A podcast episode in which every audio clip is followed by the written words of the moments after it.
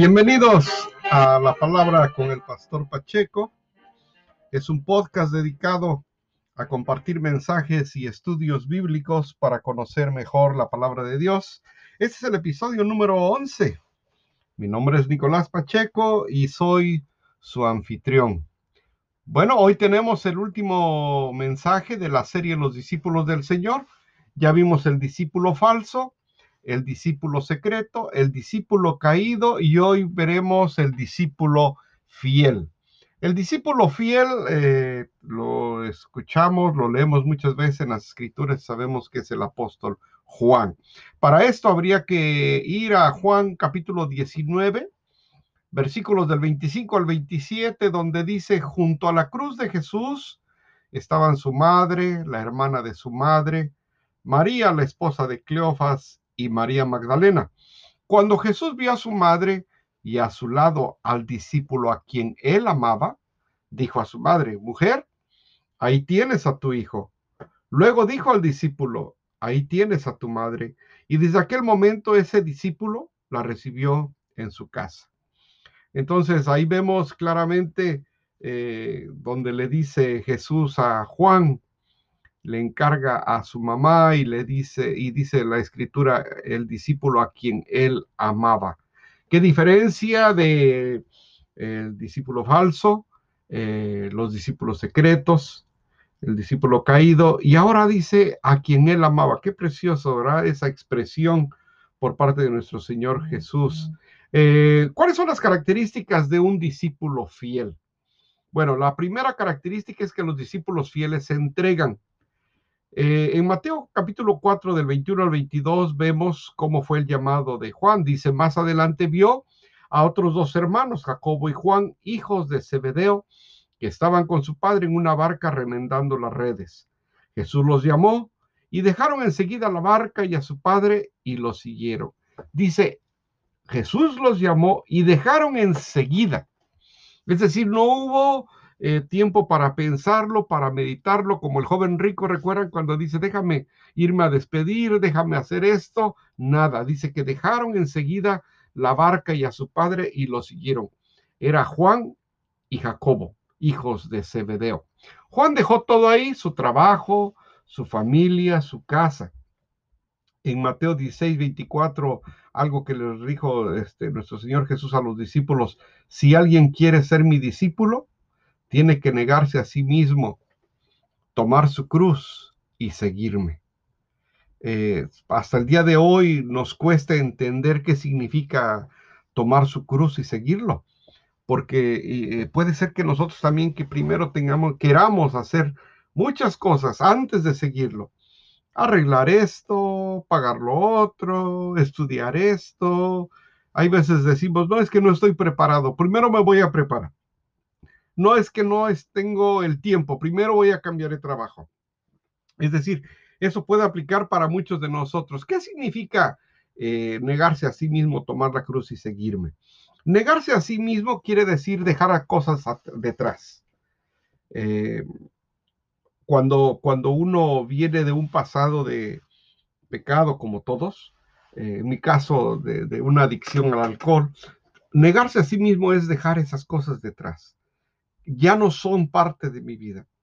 Ya eh, servirle a mi Señor requiere que yo deje eso, negarse, negarme yo mismo a las cosas que me traen placer.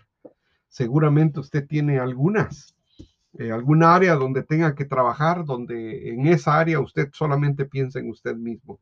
El placer es una de ellas, placer físico, placer sexual, el placer mismo emocional, ¿verdad? Eh, entonces, el negarse a sí mismo es dejar cosas detrás. Tomar su cruz quiere decir poner cosas arriba. Primero dejar cosas detrás, tomar su cruz es poner cosas arriba. ¿Qué quiere decir? Todo dejarlo en manos del Señor. Si es cierto que nosotros tenemos que hacer gran, muchas cosas, grandes esfuerzos, poner lo mejor de nosotros, pero sobre todo pedir la, el consejo celestial, poner las cosas arriba, cualquier deseo, cualquier proyecto, siempre consultarlo con el Señor. Señor, ¿qué, qué, qué, qué, piensas de esto? Porque si viene de ti, yo te pido que me abras la puerta. Si no viene de ti, si no lo ves bien, Señor, yo te pido que me cierres la puerta. Esa va a ser la señal. Entonces, tomar su cruz es seguir caminando, pero poner las cosas arriba. Eh, que nuestro Señor sea nuestro consejero, nuestro amigo, nuestro eh, con quien vamos a consultar todo.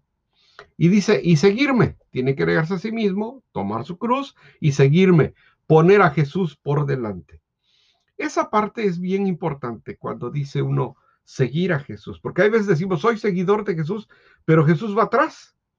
Uno ya se adelantó y uno ya hizo cosas y, Jesús viene atrás y, y no. El seguidor de Jesús es porque Jesús va adelante. Entonces, tiene que negarse a sí mismo, tomar su cruz y seguirme, quiere decir dejar cosas detrás, poner cosas arriba y poner a Jesús por delante. Eh, no amemos al mundo. La vida cristiana no es una decisión que se toma una sola vez, sino un diario caminar. Junto a la entrega viene el sacrificio. ¿Qué quiere decir esto? Muchas veces eh, pensamos que en un servicio uno eh, acepta al Señor y ahí se acabó. No, más bien ahí empezó. las luchas, las tribulaciones, eh, esos retos contra eh, uno mismo, ¿verdad? Este, hay veces uno quiere como tomarse un break de la vida cristiana y no, ya no se puede. Una vez que uno ha tomado la decisión de seguirlo, es para toda la vida. En primera de Juan 2, del 15 al 17, dice, no amen al mundo ni nada de lo que hay en él. Si alguien ama al mundo, no tiene el amor del Padre, porque nada de lo que hay en el mundo, los malos deseos del cuerpo, la codicia de los ojos y la arrogancia de la vida provienen del Padre, sino del mundo. El mundo se acaba con sus malos deseos, pero el que hace la voluntad de Dios permanece para siempre. Entonces, dejamos de hacer nuestra voluntad y estamos dispuestos a hacer su voluntad. Eso es cargar la cruz. Características de un discípulo fiel. Entonces, primera, los discípulos fieles se entregan. Segunda, los discípulos fieles pueden fracasar en ocasiones. Claro que sí. Todos somos, seres humanos y cometemos errores, pero yo lo animo a que cuando cometa un error, no eh, piense que ese es el final. Levántese y seguir caminando. Mateo 26, del 36 al 46 dice, luego fue Jesús con sus discípulos a un lugar llamado Getsemaní y les dijo, siéntense aquí mientras voy más allá a orar. Se llevó a Pedro y a los dos hijos de Zebedeo y comenzó a sentirse triste y angustiado. Esta la angustia que me invade, que me siento morir, les dijo, quédense aquí, manténganse despiertos conmigo. Se fue. Entonces en el versículo 14 dice, luego, perdón, el versículo 40 dice, luego volvió a donde estaban sus discípulos y los encontró dormidos. Versículo 43, cuando volvió, otra vez los encontró dormidos. Ya van dos veces. Versículo 45. Volvió de nuevo a los discípulos y les dijo, ¿siguen durmiendo y descansando? Hay veces uno cree que, que em, si hubiéramos andado con el Señor Jesús hubiéramos sido diferentes, más fieles, más santos, más entregados. Hermanos, esté Él o no esté Él, nosotros tenemos que mostrar una vida cristiana. Eh, no podemos decir que los apóstoles, bueno, eran así porque estuvieron con él. No, aquí está un ejemplo. A Juan le pidió que orara y tres veces y las tres veces dormido Juan. Eh, no dice ahí si fue cansancio exactamente por el trabajo o, descuido. Eh, no sabemos, lo que sí sabemos es de que no hizo lo que nuestro Señor Jesús le pidió, como usted y como yo. Entonces, eh, otra característica para tomarla en cuenta y no tener una mala, una mala em, descripción de un discípulo fiel es que también los discípulos fieles se equivocan en ocasiones. número tres, los discípulos fieles permanecen cuando los otros se van. Eso sí es habla de fidelidad. Em, volviendo a Juan 19 del 25 al 27, donde dice que cuando Jesús vio a su madre y a su lado al discípulo a quien él amaba. La pregunta es, ¿cuántos, eran, cuántos discípulos eran? Doce. A estas alturas, ya se, en el momento de la crucifixión, ya se había ahorcado Judas, quedaban once. Pero el texto dice que estaba nada más un discípulo. O sea, diez se fueron. Diez no estuvieron en momentos con él. Yo no sé, recuerden que nuestro Señor Jesús fue 100% eh, Dios y 100% hombre. Yo no sé qué sentiría él en su humanidad ver que ninguno de los otros diez discípulos estaban. En la noche anterior ya lo había negado uno, Pedro, el otro lo había entregado, Judas, y ahí nada más ve a uno, a Juan, y los otros nueve. Entonces, el discípulo fiel permanece cuando los otros se van. Juan permaneció ahí. Ahora, déjenme decirles cosas bonitas que pasan. Los, los, discípulos fieles experimentan bendiciones que el mundo no te da. Y eso es cierto, porque en mi caso, yo he visto cosas, yo he recibido cosas que nadie me las ha dado, que es más que, yo creo que nadie me las puede dar, pero mi Señor sí. Y entonces ahí es donde yo eh, reconsagro mi vida y digo, Señor, no es por lo que me das, pero yo veo cuánto amor me tienes y yo voy a seguir siendo fiel contigo. no solamente son bendiciones que el mundo no te da, pero revelaciones que otros no entienden.